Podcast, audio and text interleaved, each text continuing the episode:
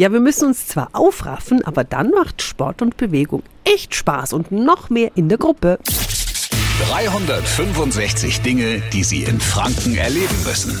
Und die Stadt Nürnberg organisiert jetzt Bewegungstreffs. Spaß, Sport und Geselligkeit in einem. Guten Morgen an Janina Barth vom Gesundheitsamt. Guten Morgen.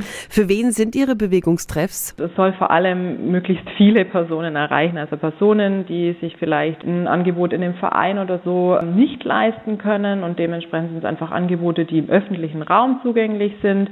Das ist auch so die Idee, dass man einfach ganz unkompliziert ähm, einsteigen kann passiert wirklich auch öfters, dass Personen, die gerade sich dann in dem Park aufhalten, einfach auf das Angebot dadurch auch aufmerksam werden und dann auch teilnehmen. Und was wird alles angeboten? Also wir haben sowohl Bewegungstreffs, quasi ähm, Bewegungsangebote im Freien äh, mit dem eigenen Körpergewicht, teilweise auch mit ähm, verschiedenen Kleingeräten. Es wird immer geschaut, dass es eben angepasst wird, auch an die verschiedenen Personen, die kommen. Und natürlich werden da auch Wünsche mit aufgenommen. Und dann haben wir aber noch spezifische Angebote, wie beispielsweise auch Yoga.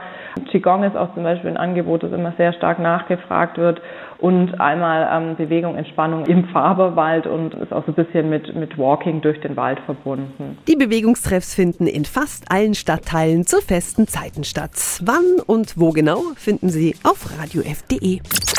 365 Dinge, die Sie in Franken erleben müssen. Täglich neu in Guten Morgen Franken um 10 nach 6 und um 10 nach 8. Radio F.